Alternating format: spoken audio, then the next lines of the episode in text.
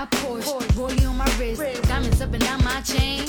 Cardi B straight stunning, can't tell me nothing. Bossed up and I 生.活没那么复杂，种啥都能得瓜，用我万种风情许你一期一会。大家好，欢迎收听新一期的出逃电台，我是失踪人口默默。哈次，小乐，你们俩不是失踪人口，为什么要跟着我说？就是感觉就是现在我们这个期能凑齐原原装三个三个 MC 太难了，太难了。对啊，你们俩真的太忙了，哎呀，没办法，要会生活呀。对，你们要需要大一点声，姐妹们。啊，这样子吗？就是实在太不容易，就上班就会有各种奇奇怪怪的事情发生，然后老板就会，嗯，你除了工作还有别的事情吗？你就要为工作服务。嗯，这个时候的话就需要听一点八卦，才能缓解内心的焦虑。对，我们我们这一期又要来最经典的栏目——渣男渣女的故事。上一次就是我们播出了两期之后，非常大家反响非常好，所以我们又搜集了很多很好玩的。就我身边的人的话，都会踊跃的给我讲他们身边的故事，让我们在这个节目里面来吐槽一下。对，然后我有一些太内内圈子的朋友的故事不敢讲，还会被朋友吐槽说你怎么不讲那小骚鸡，你就讲他。对啊，呃，好的，我们那个哈次和小乐已经迫不及待的想要分享故事了。你们两个谁先来？我先来吧。我先给大家讲一个这个假富二代装逼，然后吃软饭加行骗的故事好了。哇，好精彩！快快快快快！对，这个故事非常的精彩。我是昨天晚上我的一个姐妹，本来正要跟她老公啪啪啪，但是我这个她之前给我讲过这个故事，可是我忘忘的差不多了。然后我就给他打个电话，他说：“我说你在干嘛？”他说：“准备啪啪啪。”我说：“你先停一下，先把这个故事给我讲完，你再啪。那你也是个渣”男。然后他给我讲了三十七分钟。她老公都说我都起杆了，还在这等着。后来后来应该就平静下来了，我就直接讲了啊，就是这个渣男吧，是一家公司这样一个新员工，做的是销售的工作。就刚一进公司呢，他就到处的跟整个公司所有人讲，他是个富二代。他们全家很早就移民到了澳大利亚，然后家里做着这个跨国的贸易的公司，业务做得非常的大。然后他自己呢，在沈阳老家也是有这样自己的一个生意和企业。然后钱有，对，然后同同事们问他说：“哎，那你有企业为什么要来应聘我们公司，还当个销售啊？”他就说：“啊，这个我那个企业已经现在走上正轨了嘛，现在交给我下面的这个一个一个小哥们儿，他来打理就好了，我就每年就是收收钱就 OK 了。我现在想做追求一些自由的我喜欢的事情，这样子，哎，我发现很多富二代都喜欢做销售，或者做这种商务 BD 因为他身边有很多的资源，更方便一些。哎，但前提是真的销售，是真的有资源啊。然后呢，就是因为他对自己的这样这这个富二代身份毫不避毫不避讳，很快就晋升成了整个公司所有女生心里的这样一个白马王子，每个人都很想跟他搞一下王。老五，对不对？没错，是这样子的，嗯。然后机缘巧合之下呢，就这个渣男就看上了老板的助理，呃，我们叫她安琪好了。就这个安琪妹妹呢，属于那种比较大大咧咧，然后敢爱敢恨、风风火火那种类型的，脑子也比较缺根筋，但是是是个好姑娘啊的那一种？呃，还算漂亮，嗯还算漂亮的那一种。对，然后呢，这个女孩呢，其实也跟咱们岁数不相上下，那也比较着急，说赶紧找一个人嫁掉嘛。对，然后这个就在这个时候，这样的一个金碧辉煌的男士出现在他身边了，然后对他有各种暗示，哪个女孩子能抵挡得住呢？谁不想嫁入豪门呢？对吧？然后很快他就接受了这个渣男的追求。呃，就是刚开始的时候呢，这个渣男说，就是我能能跟你在一起特别的幸福，特别开心，但是我觉得还是为了，因为你是总总经理的助理，为了你的职业发展，我们还是对？对地下恋情。对，我们还是要先把我们的关系按下来，然后这样是为了你好。哇哦，可是啊，奇葩在哪儿？就是说，那你既然不让人家，就让女孩来讲，那我们可能理解说，那渣男正常套路就是不希望，就是在外面保保持一个单身的一个形象，可以在外面胡搞。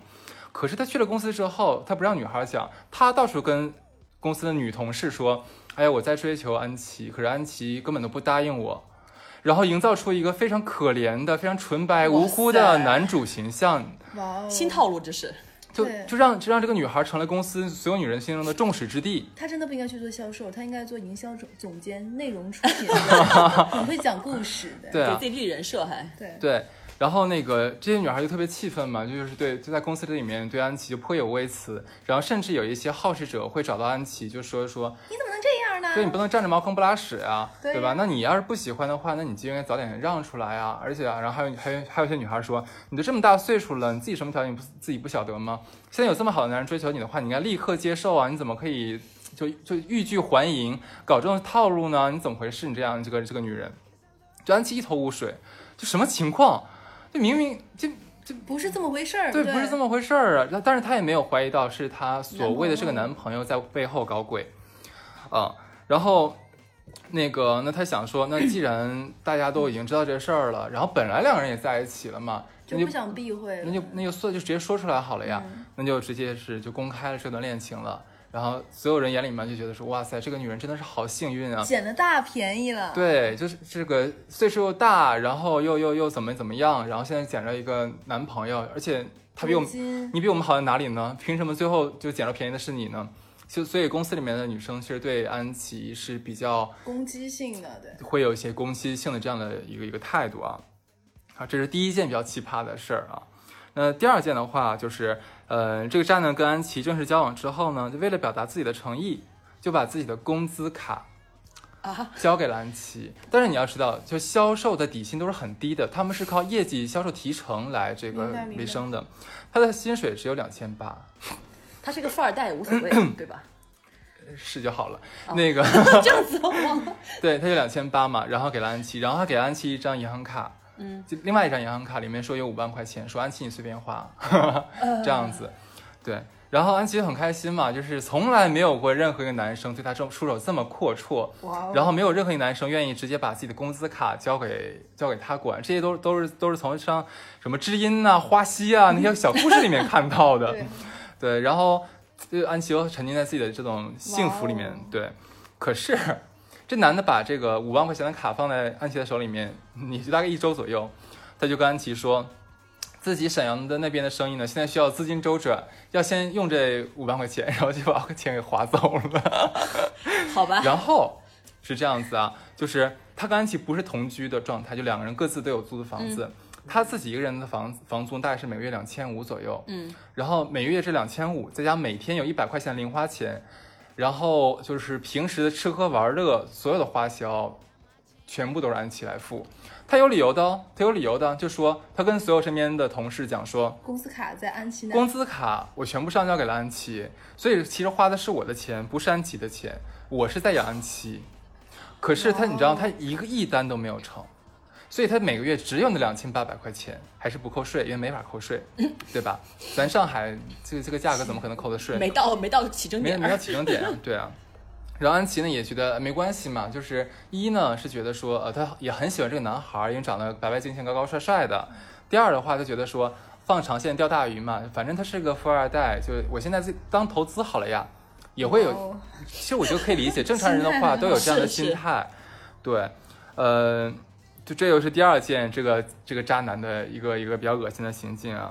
然后第三件，你们有没有发现，这个渣男特别特别喜欢在公开场合，在身边所有人的圈子里扮面，可怜，一是扮可怜，第二的话是把给自己造人设。对对对就是说我是多么疼这个女人，我是多么对这个女人多么多么好，对她说了多么的阔绰，对。然后其实并不是这样子，我给你再举个例子啊，就有一次这个安琪去米兰出差，出差当天呢，呃不，就出差过程中有一天，这个渣男跟呃同事们一起聚餐的时候，就在现场在饭桌现场就给那个安琪打视频电话，嗯啊，就当着所有人的面说那个，呃，宝贝，我准备给给你买一条手链。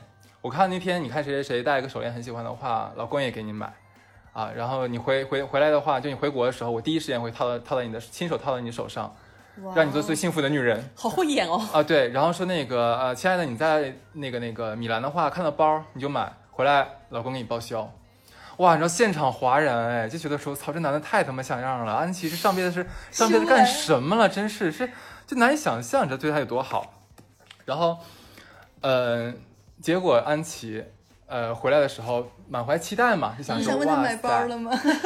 安琪买包了，安琪买包了。对，呃，我我一个一个讲啊，的确，他给安琪买一条手链，花了两千多块钱，可是刷的是安琪的信用卡。好吧，然后呢，安琪买了个包，因为安琪自己其实也没有多少钱，毕竟只是总助嘛，嗯助理的薪水一万万把万把千这样子。呃，安琪买了个六千块钱包，回来之后就屡次暗示他说：“哎，我这个包哎不错哈，是在那边买的哈，就想让他报销嘛。”然后他每次都会找各种各样的借口来，就说明天明天明天什么我我沈阳那个生意就是回钱的时候就会立刻给你报掉啊，然后慢慢慢慢慢这事儿连提都不提了，对，就过去了。就过去了，就就很恶心。但是所有人都以为他就是这个渣男给他女朋友又又买买包包又买买手链对这样一个人设，但其实全部都是安琪自己花的钱。哇，对，唉，呃，然后第这是第三件事啊，第四件事，这个男的呢，因为他说他的父母全在国外，他们全家都移民了嘛，嗯，但是他就觉得，他就跟安琪还有身边人说，我一定会娶安琪，安琪就是我命里的唯一。然后我准备让安琪来见我的父母，然后我相信我的父母一一定会喜欢他，不管他跟我的父母有多大的矛盾，我永远站在安琪这一边。这是言情小说吧？这是鼓掌，真的。对，然后琼呃，瑶应该会很喜欢这个男主角。就两个人在一起大概持续两年左右的时间，这两年对，对，然后这个男的呢，大概其中有呃发生过五六次，说我的父母准备来见你，或者你你可以去见我的父母这样子，因为我父母什么回国巴拉巴拉的。可是五六次哦，每一次第二天马上要见了，在的前一天，他一定会找出一个理由，什么哎呀，我妈昨天去滑雪的时候把腿摔折了，哎呀，我妈我妈还是我爸明天要去谈一个几千万大项目，明天要去那个明天那个就是聚会要取消掉，哎呀，或者怎么怎么怎么怎么怎么样，一次都没有建成。然后有一次，那个安琪正好去澳大利亚出差，因为她父母在澳大，她说她父母在澳大利亚，然后就安琪就说那个跟跟她男朋友讲说，哎，我既然已经到澳大利亚了，然后呃你父母也知道有我这个人，那我理应去拜访一下，就是这样比较见一见，对。对对对，这样有礼貌一点嘛。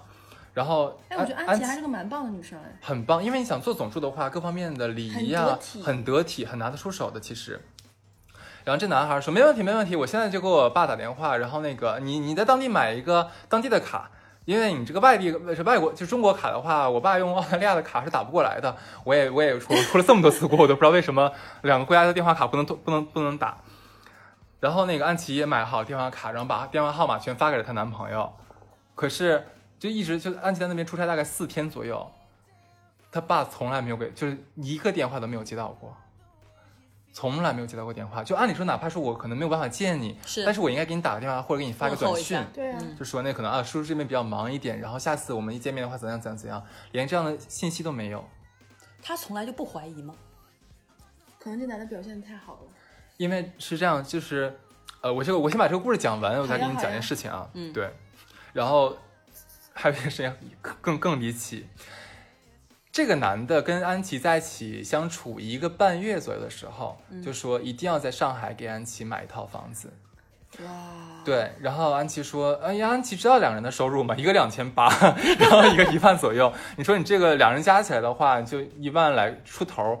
你在上海买房子是天方夜谭一样，对吧？但他是富二代呀。呃，是是是，但是安琪就比较懂事嘛，就想说，呃那我们买的话就呃买一个可能那种老公房、老小区好了。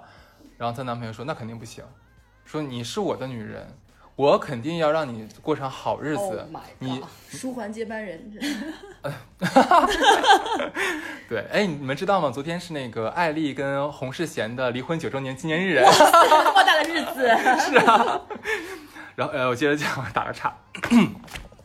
然后呢，就是这个男的特意约上安琪的父母去看房子，然后一共他们看了十几套，每看一套，这个男的都会找出各种理由，假如这个什么朝向不好，然后这个地段不好，这个车库什么什么什么啊、什么停车位太少，总能找到各种借口。然后最后，其实你想看一天看十几套房子的话，谁不烦啊，对吧？然后那个安琪晚上的时候就会有点面面露愠色，然后呃，这个这个男的也看得出来嘛。后来就说那个，那那就就是就这套吧。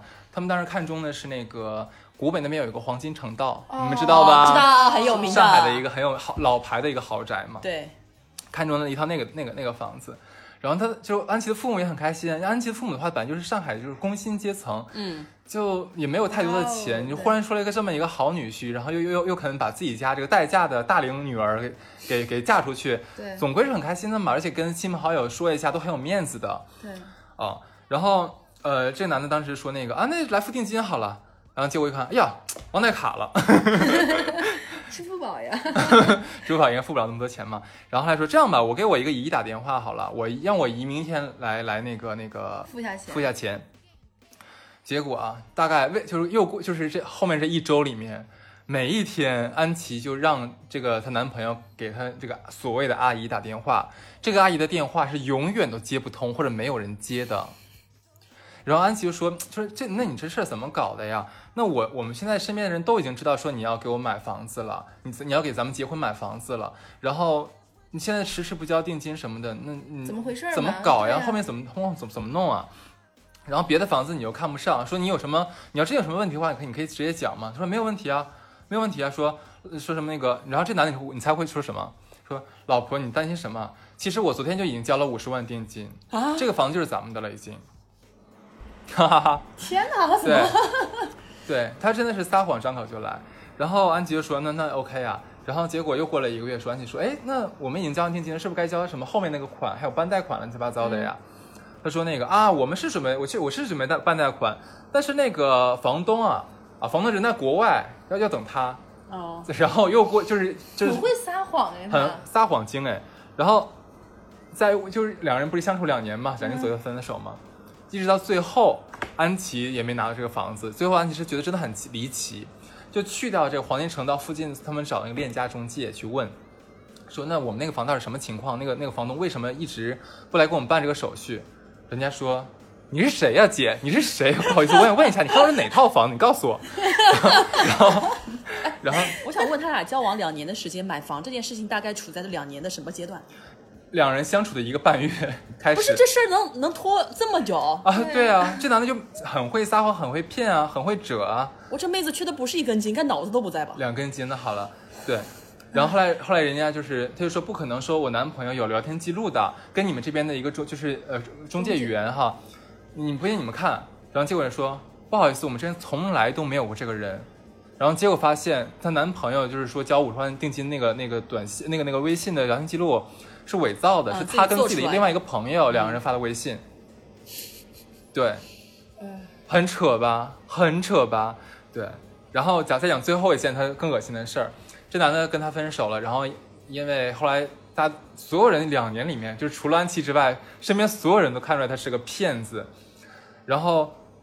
所以他这个人在公司也混不下去了嘛，本来也没有什么业绩，对吧？嗯两千多块钱在上海你怎么活呀？对，走要他走了之后的话，那个有几个同事来找到安琪说，嗯，安琪，呃，你男朋友，你的前男友当时说要给你买房子，从我们这边借了好多钱，啊，你男朋友说你要买房子，从我们这借了好多钱，天哪！然后你们你借你借的钱的话，你该还了吧？哇，要报警吧？这种事情。很扯吧？然后关键很好笑一你知道你知道是什么吗？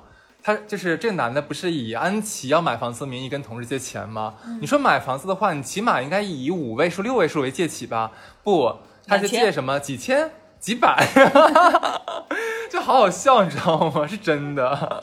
天啊！这反正这就是整个这个渣男的故事。我当然，我昨天听完之后，我觉得太太太太给力了，太给劲了，已经。我因为我从来我身边是没有这样这样的一个傻逼的，你知道吗？我从来没有见过这样这么这么狗的一样这样男的我觉得。这姑娘也挺妙的，你不觉得吗？刚才默好妙默听不下去了。我跟你讲一下，就是你刚才一直在讲说，哎，这个就是我们现在讲到这里的话，所有人都已经感觉得出来，哪怕第一个半月的时候就感觉出来，他就是个骗子呀。是那你作为一个三十岁的女孩儿，对而且你还做做总助，你什么人没有见过，你怎么能这个参不透呢？但是我跟你讲，还真就参不透。人在其中，对，这是其其二的话，她是不愿意相信。明白。呃，因为她是上海姑娘嘛，你不用不要心情不要紧，她是上海姑娘，然后她因为有了这样，刚开始有了这样一个男朋友的时候，就特别开心，就跟身边所有的亲戚朋友都说了，上去之后下不来了。就会对，就已经骑虎难下了。她如果在这个时候，如果跟大家讲说，哦，我男朋友是个骗子，我之前说的都是假的，他之前说的全部都是假的，骗我们的，会被人笑话的。所以她不愿意接受这件事情，然后所以她才愿意不断的往这段感情里面投入、投入、投入。就是发现是坑，然后跳进去了，不但不出来，还要往里面深挖，这真的是。就跟你买股票一样，本来在跌了，但是你想想补仓、补仓、补仓，结果越补越跌，越越补越跌，然后最后只能是割割肉，就是这样子。就他在骗他自己，他也不他自己不愿意相信自己。但是你知道吗？因为这姐妹儿我也认识的，就到现在他们俩已经分手两年多了，她还是不愿意相信这个渣男是个渣男，她还是营造在自己幻编造幻想里面。我，但是我们都觉得说他心里明镜似的，可是他不愿意承认这件事情。所以渣男能挑他下手也是有原因的，觉得也是就是一个愿意演，一个配合他演啊。就该配合你演出的我假装视而不见，是吧？对，是这个样子。其实我听完这个故事，最大的感觉就是，人尤其是女孩子活到一定年纪，要有一个对自我清醒的认识清醒的认知，就是你要的是什么，或者是你配不配得上你虚幻中想要的生活。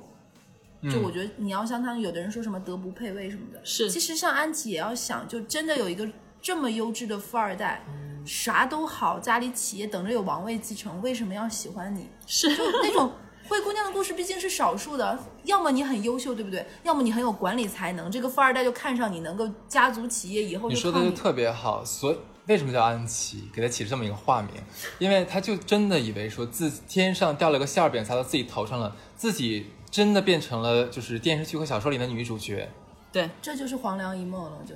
真的是黄粱一梦。但是这个梦做的比较惨一点，就是赔了自己又赔了钱。你要知道这两年全其实全部都是他在倒搭钱养这个男的，他养这个男的，而且对于一个适婚的女孩子，两年时间其实蛮蛮金贵的，蛮金贵的，搭搭搭在她身上，钱、时间、精力，而且一旦这个梦，我觉得如果她其实自己心里面这个知道这个渣男是骗子，还要跟他两年，我觉得他会成为很多人，尤其是他同事心里的一个笑话。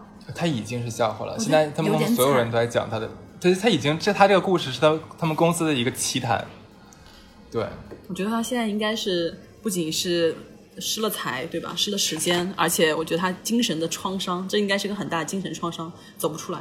就是他正常，我们现在跟他见面的时候，他一切如常，该开玩开玩笑，怎么怎么样。但是经常的感觉到他会失控，他的情绪会突然失控。他以前不会这个样子，而且他现在的话，经常假如说他酒量其实很好，可是他现在会借酒消，失醉。对，就就是那个耍酒疯。其实你知道说这个故事，我想起来就是一般我我有一个类似的故事，也发生在老家的，也是朋友。然后女孩子被人骗财骗财骗色之后，她也不愿意相信。其实我觉得这种事情以后，她最至亲的，尤其是家里人，家长是一个不太会在乎孩子心理问题的，就他觉得没什么世界上的心理问题，都是你们矫情各方面。对，可能这个过程中，父母其实是那种更推了他一把，望他往深渊走的人。他妈可能会问：“哎，你那男朋友呢？你那男朋友跟你怎么样了？是不是你不够好呀？没留住啊？到底是他他妈怎么会这样讲是？亲生的吗？很多这样的就是父母是这个样子。你要从你自己身上想问题啊。当发现这男的是骗子，会说：为什么骗子就骗你呢？我靠，就有他妈直很多这样男癌吗？很有很多这样奇葩的妈妈，不但不会在这里面拉拔你一把，还是推那个人。就很多家长会不觉得有心理问问题，然后会以这种挫折式教育，觉得会为孩子好。折式教育对，就是这个真的太难，这很吓人很多这样的这很吓人。对，就像嗯，像安琪这样的人，我就觉得他可能需要找一个真的水一样的男孩儿，能够真心实意的呵护他一段时间，让他能够有安全感，就多听点真话。没错，像最后其实他们所有人都哎，对，还有一点，你们如果找男朋友的话，假如说两人相处了半年，可是你从来没有见过你这个男男朋友的朋友，他也没有引荐过他的朋友给你认识，你们会有什么想法吗？如果他真的是一个很宅、没什么朋友的人，我可以理解。这你们可以理解。我老公就是个这样的宅人，所以我也理解。哎，你知道，你知道咱们做这个节目，你知道就很生气一点。上期就是这样子，你知道吗？上期我们本来做的是这个失业待业大军这个故事，你知道吗？都快乐，满满负能量。我本来想就是引起大家一些就是感情上的共鸣警示之类的，你知道吗？我就问那几个嘉宾，我说那你们待业的时候快乐吗？快乐呀，开心啊。我说那你如果你们身边有这个朋友要想要辞职的话，你们会劝他吗？走啊，辞啊！我听我听完之后就想辞职啊，真的。我听完我听完你们上上面上一期，我就每天都想辞职。上一期最惨就是我们这些上班的，这些不上班的都贼快乐。对啊，然后今这期又这样子，我说我我举了个例子，我说要男朋友从来没有引荐男他身边朋友给你哥们儿给你认识，就是你你你也没有见过他的朋友，你怎么想？没关系啊，我老公就这样啊。但我其实听完这个故事，我觉得不论男生女生，如果一个人从上来就开始打造人设，说自己有钱，很愿意开诚布公聊聊自己家里的事儿，我觉得需要留个心眼，尤其是在大城市，就大家都是很私密，尤其是在职场上。过多的工作以外的事情都不愿意讲，是有钱更是一个需要藏富的一个事情，尤其是现在这样的一个大环境下面，所以上来就说我很有钱，我是一个什么什么样的人来标榜的，我觉得一定是有什么更深层次的目的在里面。说到这儿的话，我忽然想到一个之前看的一个广告，因为泰国的广告是世界广告史上的一个奇葩，对吧？对对对其实都很就是深入人心那种，而且很有很有很有利益。有一个广告拍的很有趣，我先把这个广告的问题给你们：你们如果在相亲的时候，第一次见面见对方的时候，你们是愿意把自己就是打扮的很很美、很精美，然后就是各方面仪态啊都很，呃举止都很优雅这种，还是说是我平常穿什么我就穿什么，我想不化妆我可以不化妆，我愿意说爆粗口，我平常爆粗口，我那我见他我也爆粗口，你们会选择哪种方式？肯定是前者更多，但不会做的太过，就是会打扮一下，然后稍微收敛一点，然后一个好的形象，肯定是这样的。其实那个广告正好是反套路的，嗯，就是一男一女见面的时候，就女的就穿个大汗衫，然后头发就随便就是长头发就随便盘起来，你知道吧？然后也没有化妆，然后一见面的话，那个男的晚了两分钟，然后这个女孩一见面的话，直接开始抱怨说。你他妈的怎么怎么怎么样？说见见老娘的话来迟到，想死啊！然后然后这男的也是说怎样啊？老子就这样子，不喜欢不喜欢能怎样？能拿我怎么办？就是反套路。嗯，结果两人在一起很幸福，因为两人从第一面都见到自对方最真实的最真实的一面，最舒服的一面，所以说之后的印象都是在不断的加分的。其实我觉得这个蛮有道理的。天哪，这只适合非北上深这样的城市。这只是广告，这只是广告。像这样的城市，大家的速度，你你知道前两年很流行一个叫做婚婚庆公司会搞一个东西叫做三分钟恋爱。哦，就是换位子那个。对对，就是大家时间已经到，还还什么更深入的了解？我比我给你留的时间只有三分钟，真的。就是那哪有时间更更深层次的了解你啊？我生活中就是一个有点小顽劣的人，其实我有更多的很多优点，我会这会那，不再不太会有这样的时间了。你讲个故事吧。哎呀，这就 Q 到我了。Q 到我了然后刚才那个哈斯讲的那个是同事之间的故事嘛？其实呢，我也想讲一个同事。我其实是在同一个大的公司集团内部干了很多年，形形色色的人见很多。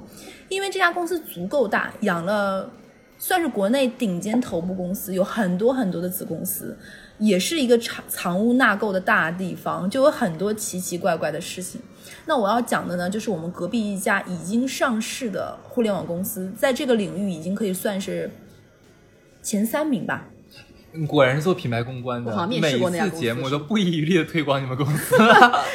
对，然后是在是是互联网一个新兴板块儿，然后这家公司的营销及品牌总监年收入应该是小百万级别的吧，我说的是正常收入哦。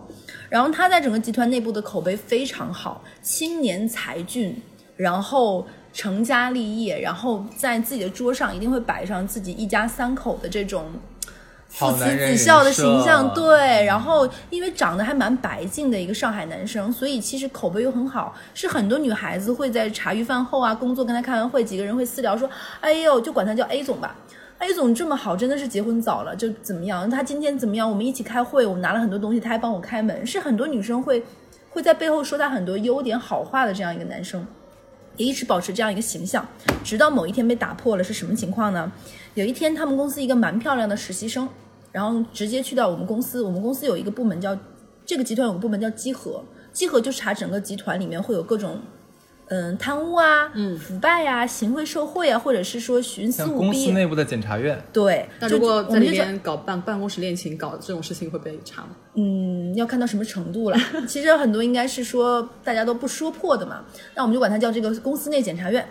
然后这个小姑娘，我们就就管她叫小花。小花直接就跑到了检察院，说：“我来举报，你们公司的 A 总和我有不正当男女关系。”其实如果只是私底下大家一些这些事情，公司是不会因为又不是说像那个机关单位、政府机构，对你影响了公司。对，而且这个东西很难有证据。然后检察院的人又比较年轻，就会觉得，哎呀，这想推诿一下，你知道吗？这小姑娘说。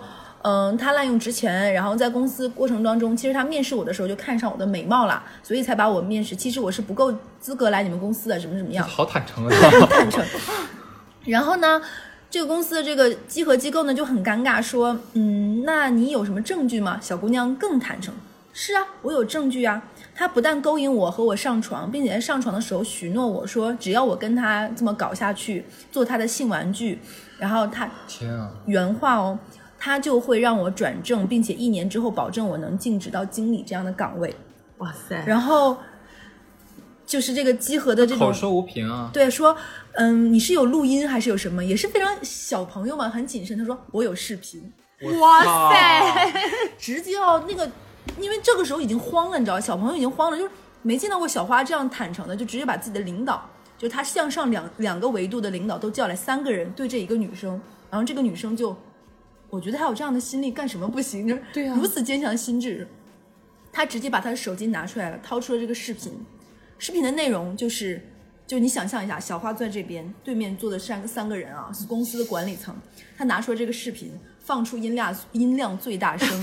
视频就是这个男生和这个女生在车震，车震是在哪里？是在我们公司的地库下面。哇，就是地库的那种黑的死角嘛，加加班的那种。然后大概的剧情是，这个男生应该是那天去加班，这个女生来找他，两个人在楼上吃完宵夜下来了，兴之所至，你知道吗？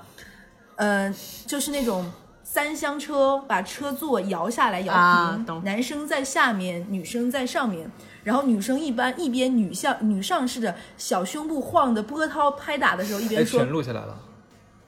天哪！他是什么？然后一边问说，而且是那女生举着手机录的哦，男生应该是知道女生在录的，应该是蛮刺激，你知道吧？最精彩的是，那个车是没有车玻璃加，就是正常贴膜是吧的贴膜的，就是外面应该是看得到里面的。哇，这样更刺激是不？故意要我这样。不懂呢，谁知道这位小花女孩刚大学毕业，然后问那男生你爱我吗？那男生一边爽的欲仙意思，爱爱爱爱死你了。然后你就想象一下，然后那男生那女生，那你多爱我呢？我让你做什么都行吗？那男生就说，何止你让我死都行呀、我靠就你懂，就这种男生爽的时候说这种渣男话。然后那女生说。那我想留在你们公司，我知道我考核不是很好，然后但是我要留下。那男生说你留啊，你想留多久留多久。然后有我在的一天，就一定有你在。那女生说我要晋升当经理，那男生就一边爽着一边就说好呀，别说经理了，你骑我头上都行。就这种污言秽语，哎呦然后就对，然后就录就还是很嗨呀，就是拍打着小胸脯啊，就撞击声啊，噼里啪啦。然后他因为他开的音量最大声。集合的小朋友说，感觉整个办公室的小房间里都回荡，啪啪啪，然后就然后那女生就很关掉说还要看吗？还有很多。然后然后后面说还还要还要集合，的人就已经傻，要我一定会说你继续啊，你今天 上午不上班，我们一个一个看下去。所以你只能当品牌公关，不能当集合呀。然后就感就简直，我觉得这集合当的跟那个公安的鉴黄师似的。然后那女生关了视频说：“你还看吗？我们还有，我们还有团队去 team building 的时候，然后我们去爬爬的，我们有去他家的，去我家的。”还有在公司走廊的那个，就是消防通道上没有人的死角的，我是这个时候才知道，原来消防通道就正常消防通道是有一个楼梯，是有一个向上的一个摄像头，一个向下摄像头，我觉得应该是全的嘛。但是在上和下的有个交叉交叉，就比如说他光望这个，知道他望他光有一个三角区是没有的，两个人就在那里。我觉得我要是集合，一定想看看这个死角区在哪里。然后他说我们都有，有很多。我们这半年他就把我当性玩具，要不是说他能给我立马升经理，我能我能在这吗？我一个三本毕业的民办三本的女生，我为什么能进你们公司？对，你们自己没想想？肯定不会招三本的人。对呀、所以说那一定有原因的。然后你们还要看吗？然后当时就已经很尴尬嘛，说你们如果不管，我知道你们这家公司是要在，比如说因为是在这方面是有牌照的，嗯，我会去想去更高级的层，去吊销机构对吊销你们牌照。因为你们这个公司德不配位，怎么怎么样的，然后我还知道很多很多就是这种嘛，小姑娘就很嚣张嘛，就公司就很害怕。然后因为这个男生在公司里面口碑很好，其实没有人想为了搞他，是希望这个事情能够，比如说压下去，压下去一点，然后这个男生自然而然的走掉。嗯，因为这样的话最好看嘛，因为公司也不希望闹得太满城风雨，也不希望影响公司口碑。然后这个男生去了这种去跟基和聊的时候，放声大哭，啊，然后说是这个女生勾引他的，因为实在是太刺激了，就是这些年从来没有玩过这么嗨的。就是你这男的也不是什么好人嘛，就是也不能说不是什么好人，要求自保嘛。说我有证据，这个女生是勾引我的，我有我们俩的聊天记录。他先在某一次喝多，我们去团建的时候，主动和另外一个女生要求三 P。我靠！然后那个女生没有同意，愤然就离开了。可能大家都喝了点酒，然后那个女生，另外一个女生，然后不信你可以问那个女生作证，那个女生也崩溃了。这关我啥事儿？我又没同意，为什么还要找我？然后这女生就大骂。最后这个事情是怎么在公司撕破的呢？是这个不幸卷入三批门的女孩子，在公司里受了大委屈，就是我又没跟你们搞，你们来邀请我又拒绝，然后在公司大闹，就什么什么小花你是个不要脸的，那个 A 总你也是个不要脸的，在公司大闹，然后这个事情就闹出来了。这时候另外一个男生就出来自首了。还有另外一个男生，对，这个女生也勾引我了，我怕这个事情越难越闹越大，我愿意息事宁人，直接走。后面这个两女一男的三 P 没搞成，这男的和这个男的的两男一女的三 P 搞成了。这么刺激，因为发现这个小花这个女生不择不择手段，以及我觉得精神层面应该也是有一点点问题。对啊，她就是图什么？他这件事情，她本地人哎，就你你觉得就是世界就这么大，公司就这么多，对吧？就闹成这个样子，然后这个男生也害怕后面把她扯出来，他还不如主动自首，说我现在就离职。就另外一个男生，就是是这么个情况，我没有滥用公司私私权，就是也是觉得太刺激了，哇，这么说小花的活儿技术很好啊，技术流哎。，对，胸很大。哇，硬核女生嗯，。对，又白又就又白胸又大，又年纪又小嘛。然后这女这女生凭一己之力哦，实习还没有结束，就搞掉了公司两个中高层和中中层。这两个男生现在还在互联网公司，还在业内的就是那几家头部的互联网公司。是 B A T J 吗？就嗯哼，对对对对，这这些里面好像干的还不错，因为这种事情其实对公司没有什么影响，因为对，就是人才都压下去了会要的。。然后这个小花同学呢，混的还是很好。这个好小花同学凭借自己这种骁勇善战，以及可能是某种关系吧，或者是有更大的这种人怕被牵出来怎么样，他跳了三家公司之后，现在是某外资的保险公司的战发的一姐，我操，今年大概也就二十七八岁吧，牛啊！很厉害吧？厉害厉害。对，其实我就觉得麻烦你们的安琪儿听一下这一期，就明白一下，就我想跟小花交朋友，我不想跟她一起做朋友了。好厉害啊是！不是很厉害？这个一姐，所以我想她手里应该自己有一个硬盘，里面有跟谁在哪儿的各种视频的组合图集。那你知道吗？就是像第二期的话，你讲的是那个五五大版安陵容，我觉得你今天讲的话就是这个上市公司呃齐贫的故事，真的太厉害很精彩，对啊。而且现在我想说，这里面的人没有一个人真的过得惨，或者是说遭受了所谓的道德的审判啊、惩罚，没有人。所以用一个不恰当的四字成语，就是强者恒强。对啊，不管你用什么方法，你把你得到了自己想要的东西了。不是最内核的人，是没有人知道这个小花同学的这样的过去，或者是是也没有人会相信，因为太太恐怖，就有点颠覆三观。而且他本人是一个有点看起来刚接触是一个活泼开朗的那种飒辣辣的姑娘，但实质上她是真的，你得罪她，她会歇斯底里的。其实这样的人，大多数我们普通人是会想躲一点，或者是说，哎，不惹你了，啊吃点亏就算了的。就这样的人，反倒是成为了既得利益者。就就你刚才讲，就你说这个女孩这个性格，其实很多呃职场里里面的男士，尤其是已婚男士，会非常吃这一套。对他们可能觉得这是一朵带刺的玫瑰，而且很直接，很很直给，直接对。而且你要知道，很多像年轻的女孩，你往男的身上扑，你倒搭，没有男的会拒绝。我干嘛要拒绝？我干嘛要拒绝呢？反正是你搭的，对吧？而且你搭你搭我的话，你肯定有证据喽。其实算你像你刚才讲说，到稽查稽核那边去的话，我还是有聊天证据喽。我是跟他搞了，可是是他勾引我的呀。对啊男人不会拒绝的这件事情。其实我觉得这一期可以给直男、已婚直男当一期警示录听，就是没有什么东西是白给的。就这种故事，其实就是我我身边还有一个，但是呃没有没有你这个花儿这么 啊这么这么绽放啊，这么灿烂啊，但也是差不多，就是说那个，我就直接讲第三个故事吧，因为你这个故事直接能引出我第三个故事快来。好呀，好呀，好呀。也是一个女实习生，进来是一家公司，刚进公司第一周，她就跟问自己的领导说：“咱们公司就是现在那个 CEO 是咱们公司的真正大老板吗？”嗯，然后他部门部门总说：“呃那肯定的呀，那这个公司就是就是咱们老板跟他老婆两人合开的，但他老婆现在已经退居到幕后了，现在全部都由大老板打理。”然后他说：“哦，一言堂喽。”他说：“对啊。”这个小姑娘当天就直接上了老板的床。哇哇塞，牛逼吧？跟你那个个安陵容有有一拼吧？对对先问你，你们谁要调户口，对吧？那个那个事情差不多吧。然后就顺利的把那个老板搞搞上床了。搞上床之后的话，他每一天都要陪老板，他会不让老板回家，会找各种机会跟老板独处。好啊！那个女孩，我先讲一下，这个公司可能要有点使用童工，但是在他们那个行当里面的话，就是童工也无所谓。那个女孩十六，我懂了，是应该是时尚行业这一类的，对。嗯，我就不说了啊。好的那个，然后他老板的话应该是在三十七八左右，然后这个女孩十六，这个男的比那女孩大二十多岁，叫大二十岁什么爸爸应该就有，快快到恋童了已经。对，有点有有点有点那个但是跟恋童不一样，是因为是这个女孩主动嗯，去，找的这个老大。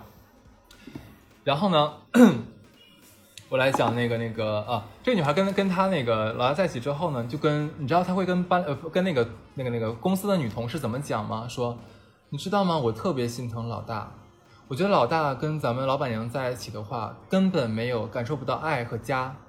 我我真的好可怜这个男人，所以说我一定要用自己的温暖去温暖他的心。哇哦，真的是小三儿里面懂爱懂生活，真的是。我要是大奶还要谢谢他是吗？就是我老 公我谢了八辈儿祖宗，真的。他是做公益的，他是来做公益的。慈善小三儿，这是一个。对，然后我接下来讲几件小这个小三儿逗大奶和逗小四儿的故事。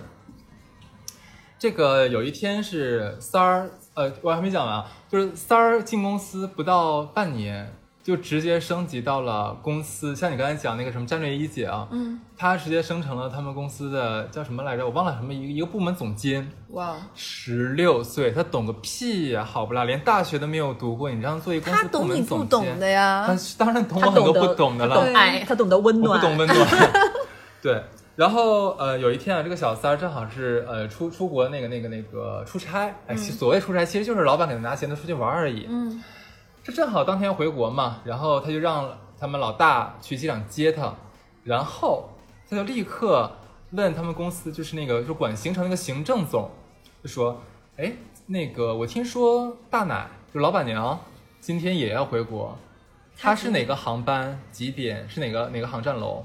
然后那人说就叉叉叉告告告诉他了，结果他说你帮我买一个航班，然后那个跟他同一个时间到，对不对？对，基本上是跟大奶同时到机场的。胆子很大呀，这个小三儿。他非常大，他想上位的。然后呃，果不其然，就是那个他到了机场之后的话，在那个接机口那边就找到老大了嘛。他又想尽各种办法来拖着老大先不走，就为了让大奶撞到。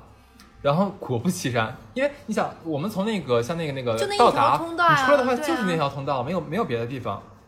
嗯，大奶肯定看到，而且大奶当时是带着自己的妈妈和他跟老大的孩子三个人，知道吗？然后见到了之后，这个三儿特别会讲，就就是上去的话就直接说那个呀，姐姐这么巧呀，啊，老大是来接我的，那既然姐姐来了，那我们一起走吧，哇，可以可以，很给力吧？我觉得这个应该是老大也无所谓这件事情。嗯，对，因为就是他老婆的原配，其实跟他是一起打下江山的这样的一个人。嗯但是想打下江山的话，那势必也就老掉老了嘛，对吧？对那现在这个时候的话，呃，这个老大觉得说，那我只要尽到我作为一个丈夫的义义务务即可。那我爱嘛，其实也没有什么爱了，这样子。玩嘛也是正常，这男的肯定是觉得。哎，对的。然后他反正我们当时就就问那个就是同事嘛，就说那那当时那个大奶怎么反应的？大奶 很怂，大奶直接跟他讲，就说不用送了，就说你们你们给我注意一点。这个真的好怂啊！对，然后如果像那个我的前半生里对面，那个薛珍珠知道自己女儿被。被那个那个挖墙脚了，还去公司大闹，对啊去打那个叫什么来着？那个女孩打那个玲玲玲是吧？然后结果他妈一声没吭，三个就母女三就母女孙三人就走掉了，我都绝了，你知道吗？然后他有点爱薛珍珠阿姨。对啊，然后老大也没有说什么东西，就开车带着三儿回去了默许了三儿的嚣张啊！对，大老大一句话没说，中说明间，她在老大那边没什么地位啊，在老板那边没什么，是啊她老公面面前没什么地位。而且这个这个小乔真的是很厉很害，没给他老婆脸，我真的。对呀、嗯，因你知道不给他老婆脸是因为什么吗？他老这个老大呢，他是东北的，又是东北的，他很重男轻女。没当然生出儿子不是说是不是说东北重男轻女啊，是东北的确会有一部分人会重男轻女。对对对，嗯，然后这个老大好不容易，呃，就是在三十多岁的时候有孩子了，嗯，本来抱了很大的期望，希望是儿子，希望是儿子，结果生的是个女的，的。结果生的是个女孩儿，然后他们老大去连产房连那个产科医院去都没听说是女去，儿就对，就直接让那个他们公司的一个就行政总就说啊，你去看一眼吧，就跟他说我知道了，哇，就这么说的。这还是陪他打过江山的女人哎，对，对，渣吗？渣吧。渣渣扎死了。。呃，我而而且我要特别说一点，他们老大基本上跟他们公司所有好看的小姑娘都搞过，全睡过，全都睡过。但是真正上位的只有咱们本案里面这个小三儿，哎，我想说，老大体力真好，吃什么药在补？我想知道，蚂蚁大力丸，鱼神。真的体力真好。OK，这是斗大奶的故事，就是跟大奶示威的故事。我再讲一个小三儿斗小四儿的故事。那就像当时那个，就是《如懿传》里面，嗯如懿传》里面那个太后不是甄嬛嘛，就讲了一句话说，她从来不喜欢后宫一枝独秀，喜欢的是百花争鸣嘛，对对吧？的确，这公司里面呢，有很多是看不惯三儿的。那就想说，三儿长得又不是很漂亮，嗯虽然身材什么很曼妙，但是又不是那么那么那么漂亮的，绝对不算拔尖儿的。嗯凭什么好事让她占了呢？就是啊就，有其他的女孩心思就比较多一点，就也去勾引老大。那是老大跟他上床了，上完床之后呢，有一天正好是三儿跟四儿 同时出差，在飞机上两人可能坐在坐在一起嘛，四儿就故意跟三儿说说。哎呀，老大真的是对我太好了，你都不知道老大怎么怎么怎么怎么样，把什么什么项目给我，然后老大还说怕我什么出差太辛苦啊，还给我买什么什么什么东西。哎，你带了吗？没带的话，这个让给你用好了。就各种拿话来刺激小三儿，然后说，哎，老大也是，你知道吗？你上次我跟老去老大家，巴拉巴拉说说说说，这个时候小三儿表面上风平浪静、云淡风轻，但他其实已经默默的打开手机录音机，把这个小四儿说的这番话说的这些话全部录下来了。然后就是他们在出完差回回回到那个那个上海之后嘛，小三儿直接找到老大，打开手机录音机，给老大听，说，你知道小三儿真的很聪明，这个十几岁小女孩说，不作不闹，然后也不争也不抢，就跟他说，亲爱的，我相信你，我相信你能处理好这件事情，这个人你现在也看清楚了，我就不说什么了，我交给你来做决定，哇哦，很厉害吧？人家这个十六岁，人家的十六岁啊，然后然后这个他老大说啊，这个这个逼怎么怎么怎么样，是骂了一顿说，就说嗯那个说那个啊，他管老大其实叫老公，就说那个老公，嗯、你也别生气，反正我只有一个要求，我不知道你能不能满足我，就是什么，说我不想再见到这个女人，我不想再再在上海见到这个女人，然后他结果当周啊当周，他们老大就把这个女的贬到了河北那边的一个分公司。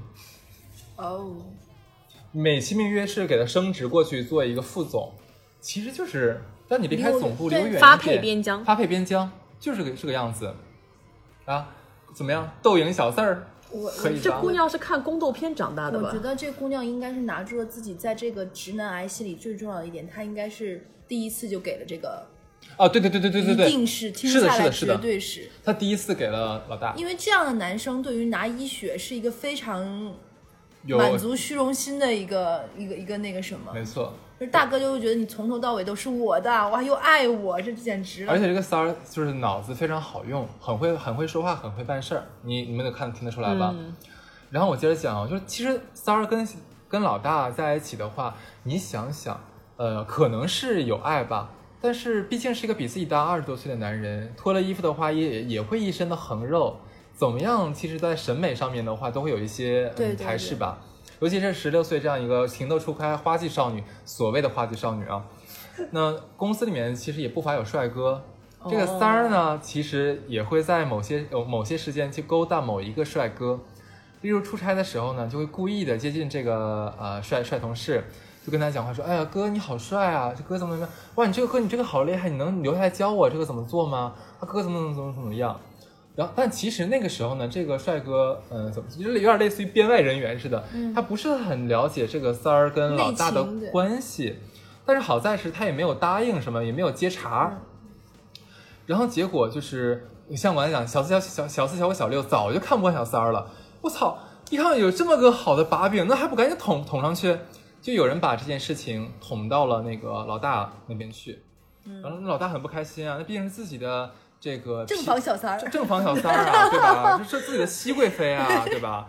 这真是熹贵妃。对啊，然后就那个去来问三儿说你这什么情况，是什么事儿，是怎么回事儿？那公司其他同事都都说见到你们怎么怎么样。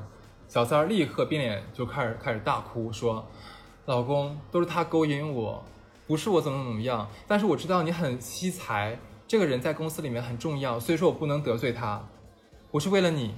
哇哦，哇，你知道老大当时就真的感动的快哭出来了，说这个女孩就对我太好了。哎呦我的天哪！现在就是真的是为了我而牺牲自己啊，真的是比我原配好多了。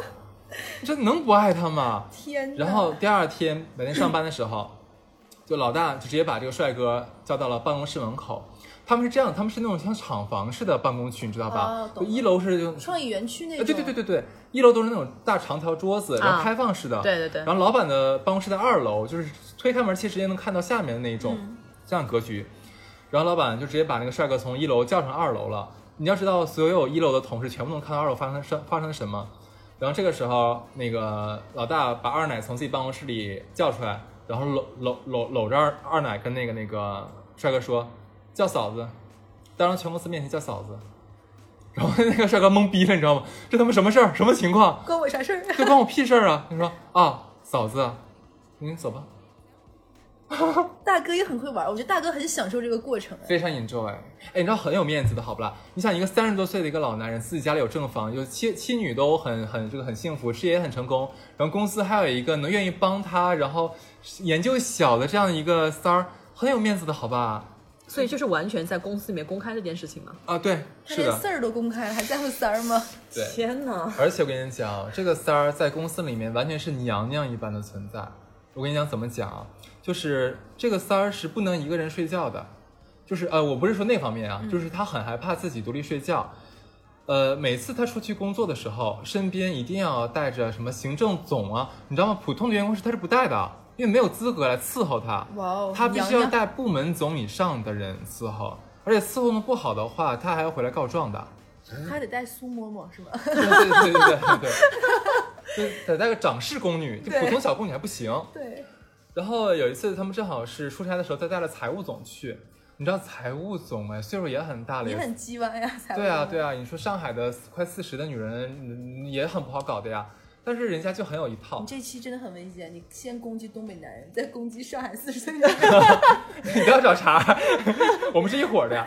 我我接着讲，那个，呃呃，出差的时候嘛，他用的方法是什么？他不是说就是颐指气使，他用的不是这一套办法，他用的是跟你撒娇的方法，让你根本没有办法拒绝说什么，你找不出毛病来。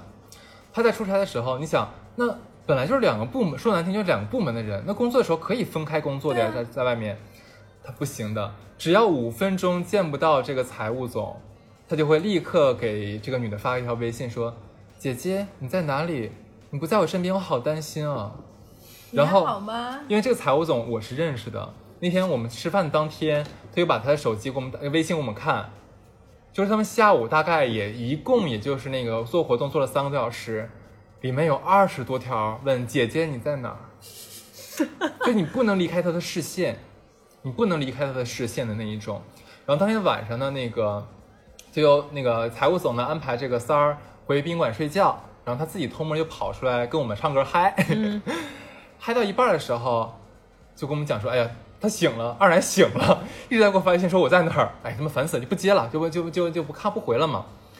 然后结果夺命连环 call，后来他没有办法，但是毕竟是公司老大的二奶嘛，他不敢怎么怎么样，他就接电话了。然后他先他因为在 KTV 外面接的电话，回来之后特别丧气，我们就把歌曲暂停，我说怎么了？他说刚才三儿打电话是这么讲的，说姐姐，我刚才一觉醒来，我发现你不在，你在哪？我好担心你啊！你一个人在外面的话，是不是很危险？然后那个 那个人说啊，没有没有没有，说那个我正好看你睡觉了嘛，正好在合作商这边请我们唱歌，然后我就是我就我就出来唱会儿歌，我一会儿回去了。啊，那个你一定喝酒了吧？那我去接你吧。他就是逼他回来啊。对，然后他说不用不用不用，我没喝我没喝什么酒，没喝什么酒，没喝多。然后那个我一会儿回去，你先睡觉好了。说没关系的，你这么你这么你一个人在外面，我是不放心你的。操劳，对对，我不放心你的。我等你你在哪儿？我去接你啊。然后说不用，真不用，真不用。说姐姐，你你这样说就跟我跟我太见见外了外了。对啊，你快点告诉我啊。然后说你这样子的话，我根本没有办法睡觉，我要哭了。我就我很很担心你出什么危险，万一那帮人欺负你怎么办？哇然后然后他说，好想打他！对，然后他说，嗯，这样吧，就结这个。对，然后财务总监说，那那我现在回去，我现在我现在就回去，我我们我我们已经结束了，然后没办法，他就先走了。是的，这就是我们厉害。这个故事里小三儿的牛逼的存在。怎么样？听完之后什么感受？太牛逼了，太牛逼了，太牛逼了！我觉得真的很厉害。我觉得他需要跟我们的小花认识一下。十六岁，对他可以叫小花姐姐，小花教他技法，真的。姐姐你好厉害，教教我。对啊，牛逼吧这个故事？这家公司有多少人？这家公司的话，上万人有了，哇塞，上万人有了。不然刚才刚才小乐为什么说他们老老板身体真好？因为公司里面上万人的话，不乏有很多漂亮的女孩，他老板基本能睡的都睡了。对，有吗？我 说实话，一个公司一旦运转成这个样子，从上面到下面就都是歪的了，就都烂掉了，就会没觉得这个事情有多可怕。呃，但是我不得不告诉你们，这家公司是这个细分领域的 number one，哎保持了已经保持了十几年的 number one，还没有任何一家公司超越它。对我不能跟你们讲是哪个公司啊，那说明其实这个这个渣男不但身体好，能力也很强。是厉害的，很厉害的一个人。对，不然的话，小三怎么会？你想，小三喜欢一个比自己年龄大的男人的话，一定是一方面在他身上找到了父爱感觉，第二方面的话就是崇拜，这就是女人对男人的一种爱的体现。我觉得这个女生，先不说她坏不坏，我觉得她情感很丰富，嗯她很适合运用情感。就是她，因为像像她老大这种男人，这种这种大公司。这种行业第一，应该也很有本事，见过的人也很多。其实我觉得这女生应该是三分真情，七分演，就是还是有真感情在里面的，不然那个男的也是一眼能识破的。所以这男这女生，我觉得是有真本事，再加上年纪小，太厉害了。呃，是这样，就是说这个是几年前发生的事情了，已经。那那个时候她十六，她现在已经二十出头了。嗯，这么多年的话，她真的没有男朋友，她只有老大一个男人。而且我们也我也通过她的同事讲说，她不会顾及任何的人或者场合，他都会直接表示说，他就是我的老公，他就是我这辈子的唯一。然后他他给他生孩子了吗？呃没怀，呃，因为他的工作比较忙一点，不能怀孕。他真的在工作吗？呃，当然，当然，当然，哦当，然，这样子，我以为他就是每天只是伺候好啊、不是，老大就行了。不是，他他的确有工作，而且工作还不错，就是很聪明的一个女孩。你像她当时就有一个表现啊，那个她当时出国的时候，就她身边肯定有还有那个长氏姑姑陪着嘛，嗯，她只给自己买了一个包，但是她给她所谓的老公老大买了一堆东西，买了一堆东西，远远超于给自己买的东西，而且这样的事情发生很多次了已经。就正常的一个，假如说被包养的三儿的话，肯定都会说，那我可能我老的时候，你肯定会把把我再抛弃掉嘛，我也没有跟你结婚，那我趁你能给我钱的时候，我要多给自己储备。但他不是，目光很长远，对，他也无数次表示说要给这个老大生孩子，想抢夺那个生儿子，要说生儿子，要抢夺掉那个正房的位置。我觉得她靠意念都能让自己怀三个儿子，这女生真是牛掰，意念能力太强，太牛逼了，太牛逼了。对，我觉。得很厉害。哎，我们今天简直是女女性渣女故事合集没有，我第一个故事渣男，啊！对，第一个是渣男，但啊，那个安琪安琪实在是让我印象太深刻，就这傻姑娘真的，安琪都不配给第第第二个、第三个故事当掌事？智商都不够。对啊，我差这么多，你再来来一个故事吧。那我今天再讲一个吧，今天就是两女一男呗，我再讲一个渣女的故事，就还是讲我们这个行业的某一个公司 也很厉害。然后这个公司新招来了一个女生，刚刚就是那种国外留新加坡留学回来，嗯，在国外国外也工作了很多年，属于那种长相蛮蛮清秀，白白净净，就女生一白就会一白遮百丑，但是有点土气的一个女生。然后，嗯，她来公司之后就打造了自己的就是这种是清纯人设嘛，为家为家庭。她先去了那个人事部门就做 HR，然后你知道 HR 就是女生多，女生多的话就戏多，也很能能发现这种人性的破绽。然后年纪都这家公司工工作人员很稳定，然后 HR 是这个稳定公司里更稳定的一群人，嗯所以没多久就发现这女生不是什么好人。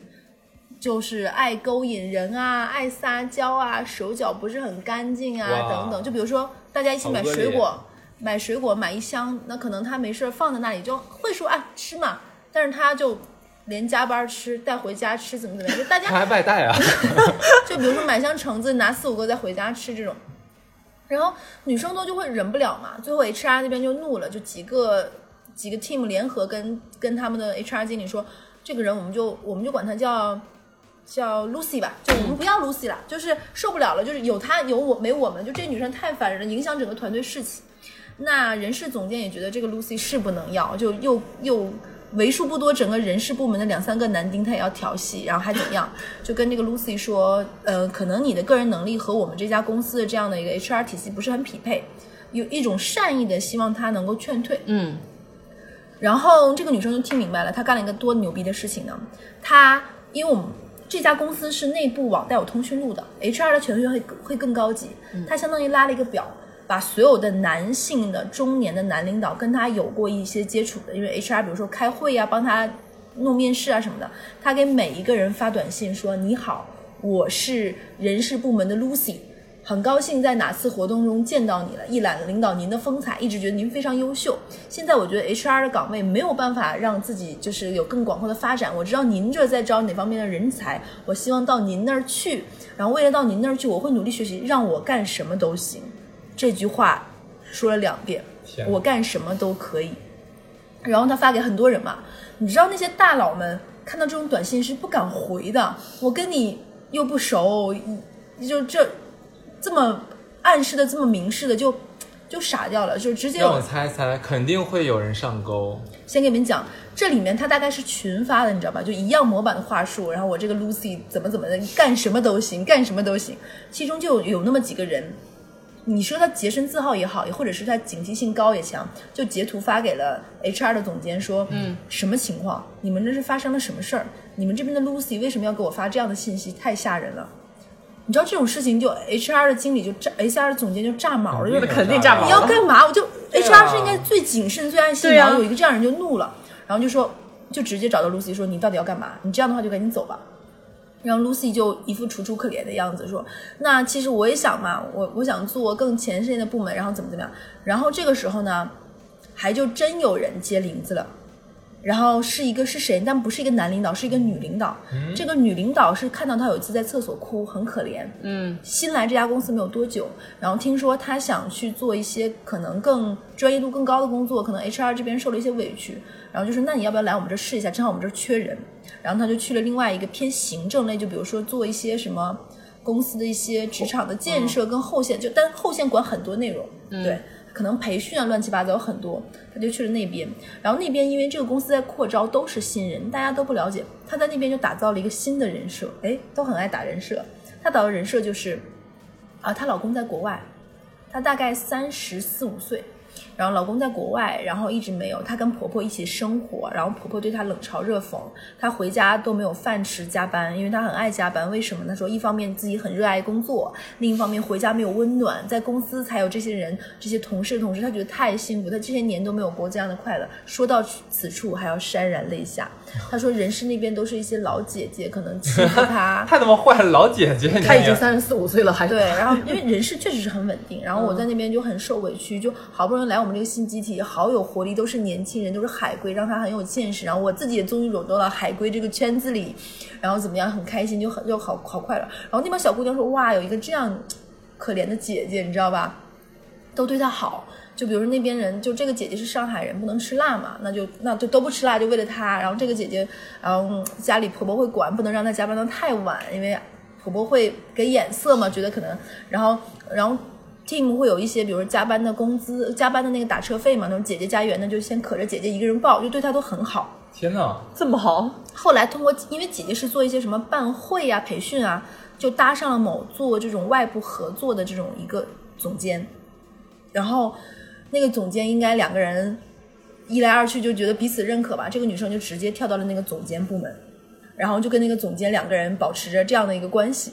是什么关系？就没有人知道，就只要没说破。但是呢，经常看到他们出出双入对，比如说一起出差一起怎么样，这个总监会一年两次去到 HR 的总监那里说，我要给 Lucy 涨薪，我没有见过这么优秀的人，他是我们这儿的核心骨干，你能懂 HR 总监那种？我他妈真的是 做的什么孽呀！这个 Lucy 阴阴魂不散，这三年期间，这个总监跟那个 HR 总监谈了三次，就每呃三年谈了六次，一年谈两次，一次嗯两次谈谈涨薪，然后中间还要有一次短的时候，我要给他晋升。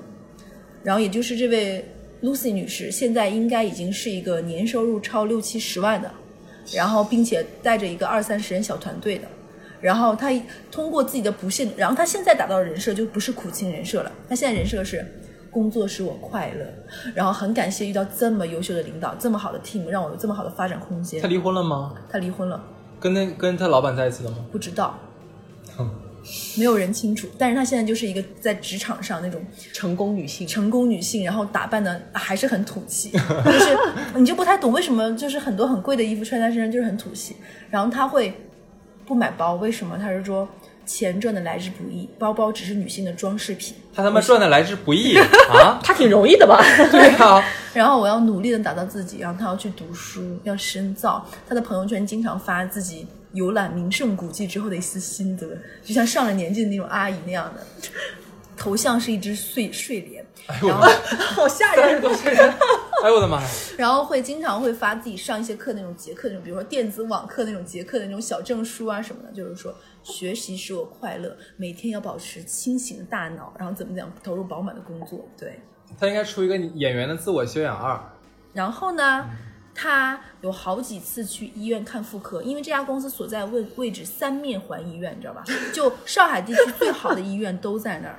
好像知道是哪儿了。对，三面环上海最好的这种医院，他去看中医的妇科、西医的妇科都被人见到过，应该是得了某一种不太好治治愈的这种嗯疑难杂症吧，也不知是这位总监用力过猛啊，还是在外面又招来了新的学习业务。不会是把黄体酮弄破了吧？哎，这个故事咱俩真是不敢讲，因为太省。下次我来讲这个故事好了，你我是接着说。真的不敢讲。然后这个女生现在就这个样子，然后全公司只要跟她相处过的，她待过的部门的女性都已经气到大脑发麻，但没有办法，就她现在已经走上了这家公司的巅峰了，你知道吗？这家公司不是一家小公司，大概得有个总部有个千八百人，分公司全国加起来五六万人的一家公司，对。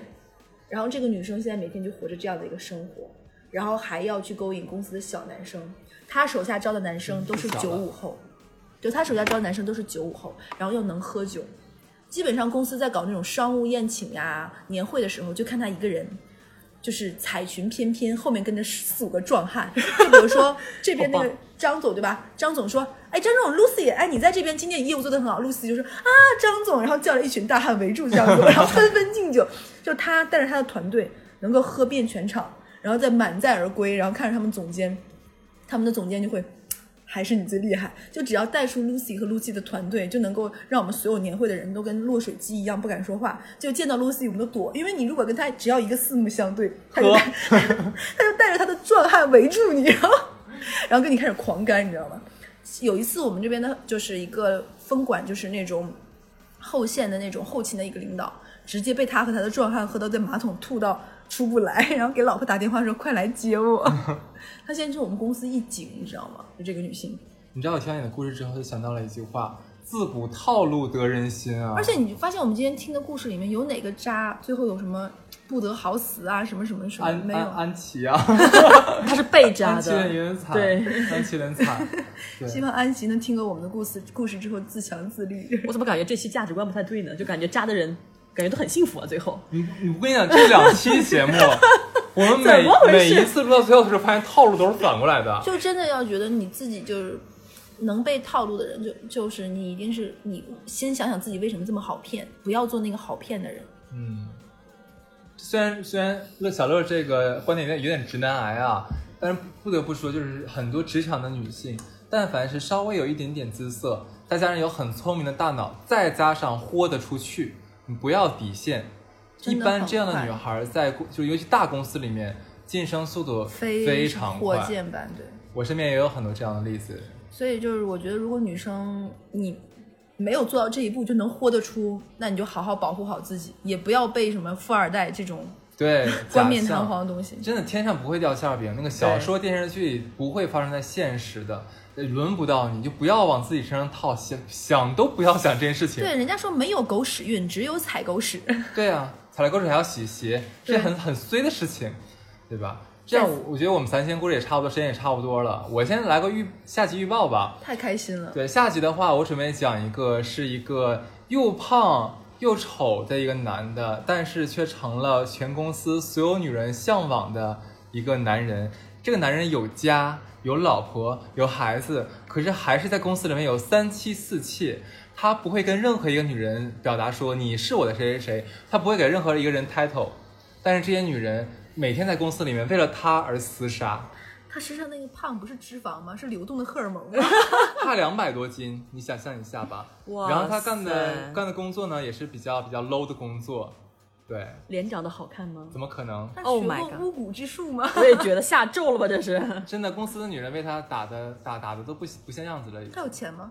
怎么可能？花是这帮女人供他花钱，而且这个男人很爱赌博，这帮女人陪着他供他赌博。他在牌牌桌上的时候，那帮女人还在旁边扇风捏脚，给他喂水果。天哪，我听不下去这应该是单身一定真好很会讨女人欢心。